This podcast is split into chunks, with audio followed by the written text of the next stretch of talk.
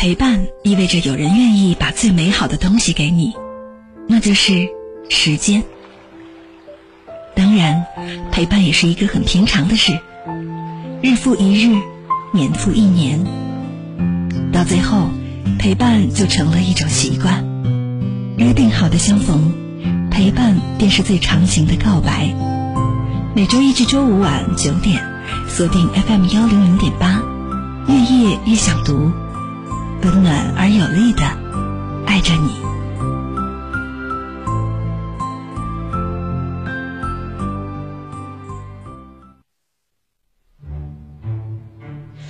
晚上的九点四十二分了，感谢您持续锁定 FM 幺零零点八，这里是正在为您直播的《越夜越想读》，我是主持人安琪。最近呢，在节目当中，我总会和大家分享声音的力量。什么叫做声音的力量？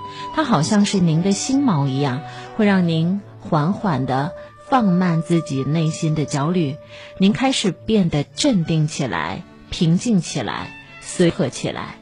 那今天呢，我在节目当中也会为大家分享到很多内容，比方说刚刚的这个话题——孤独，你的强大来源于你的孤独。有人说，真正的强大是从独来独往开始的。周国平写过这么一段话：独处是人生中的美好时刻和美好体验，虽然有一些寂寞。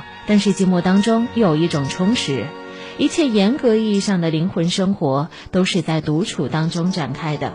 很多人总是害怕自己不合群，就会遭到别人的排挤，于是为了融入所谓的圈子，宁愿一直伪装自己迎合别人。但其实人越盲目合群，只会越平凡；越懂得享受孤独，才会越优秀。股神巴菲特曾经公开过他成功经验的精髓。一个人静静的修行。巴菲特常年待在家乡小镇上，一年只会去大城市两次。每一次，他都会把需要做的事儿列成详细的清单，确保有更多更安静的时间独处。